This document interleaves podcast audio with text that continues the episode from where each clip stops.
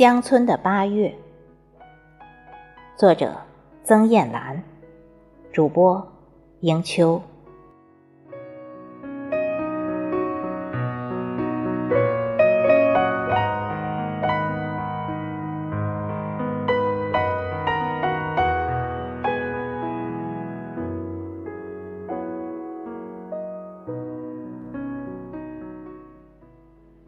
乡村的八月是炎热的，也是忙碌的。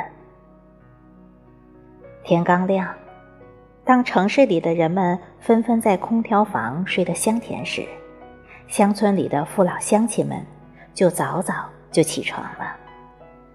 他们趁着清晨的凉爽，在田里辛勤的劳作，有的在给鱼投草食，有的在田里扯杂草。有的在割牛草，有的在菜园里管理菜蔬，给柿子掐掐尖，给茄子打打叉。居住在乡村的母亲，早晨五点多就起床了。她每天一起床就先把鸡放出来，鸡们走出鸡窝，扑打几下翅膀，啄一啄脚下的石块。磨一磨灰。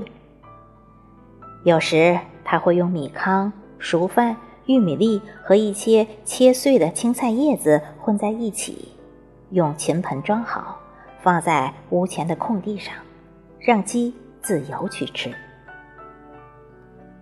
做好这件事后，母亲就会到屋边不远的菜园里，采摘辣椒、豆角、茄子等新鲜蔬菜。最后，母亲还会给菜园里的所有蔬菜浇水。母亲年岁大了，弟弟专门给母亲装了一根软水管在水龙头上，水管可以伸到菜园里。母亲只要一打开水龙头，就可以站在菜园里拿着水管给菜园浇水。这比用水桶挑水浇菜好很多。既轻松又方便，还大大减轻了母亲的体力。要说起得最早的，在所有乡亲们中，就是我的堂哥东阳。他是很勤快的人，也是种植水稻大户。他一人种了五十亩田，不靠机器，全靠他的双手种植。每天早上。天刚蒙蒙亮，他就扛着锄头去田里看看水稻的长势。八月里阳光依旧毒辣，水稻这时候特别需要水的滋润，所以给庄稼蓄水就是头等大事。做完这些后，他还要到自己种的十几亩的西瓜地里挑选成熟的西瓜，摘了抱到田边的农用车上。突突突突，拉到街上去卖。堂哥是退伍军人，他之前在部队就是炊事班长，也是种瓜能手，因此他种的西瓜管理的好，又结得又多又大甜。堂嫂也早早的起床，系着围裙在厨房里煮了早饭，给准备去街上卖瓜的堂哥吃。堂哥吃完早饭，迎着天边丝丝亮光，发动车子，载着满满的一车西瓜出发了。那时，连树枝上的鸟儿都还没飞出来觅食，大多数人还都沉睡在梦中。下午一点到三点，父老乡亲们就会午睡，因为乡亲们早早起床。干了大半天的活，加之中午天气炎热，便在家休息。蝉噪村愈静，鸡鸣村更幽。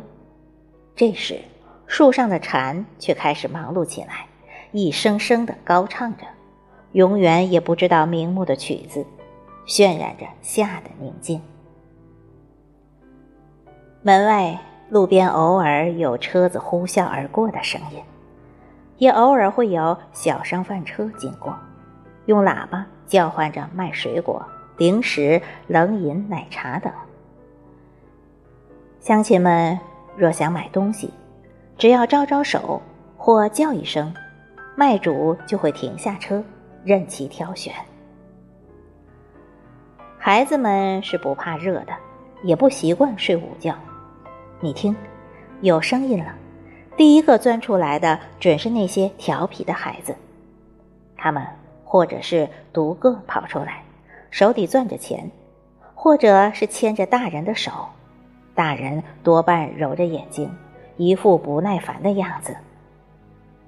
不一会儿，车边也会围了很多嘴馋的小孩子，他们拿着父母给的零花钱买冷饮、酸奶。当夕阳缓缓落下，那余晖染红了身边的云彩，天边一片绚丽多彩。霞光洒在乡村的每一个角落里，把乡村大地装点的一片金黄。这时，放养鸭子的人家就会到池塘边、到稻田边、小河边，沥沥沥地呼唤着鸭子上岸。声音高低起伏，连绵不断，有圆润悠长的，有刺耳尖细，有不紧不慢的。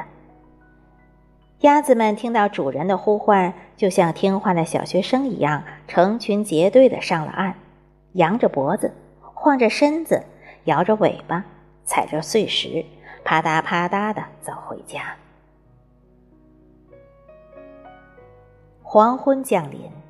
田里干活的大人们陆陆续续走出田地，他们有的赤着脚扛着锄头，有的肩上搭着被汗湿透的衣衫，从田地里山脚下钻出来，汇聚到一条小路上，向着村子集合。这时，蛙鸣虫声不断。吃过晚饭，堂嫂红梅打开屋前明亮的大灯。搬出音响，放在屋前宽阔而光滑的水泥空地上，打开。村里的妇女一个个换上跳舞的衣服，聚到了一起。他们齐刷刷地排好，跟着音乐节拍，看着视频，跳起了广场舞。广场舞一般城里人才跳，我没想到。现在乡村的妇女们，如今也跟城里人一样，晚上也跳广场舞了。待跳完了十个舞曲，大家才各自散去。大家的舞姿可能并不很美，可是这有什么关系呢？美的最主要是心情，心情美了，生活还会不美吗？乡村的人们在八月里就这样过着忙碌而充实的生活。这情景如同一幅优美的水墨画，也像一支动人的小夜曲，更像一首名家笔下的田园诗歌，述说着乡间淳朴劳动人民的幸福篇章。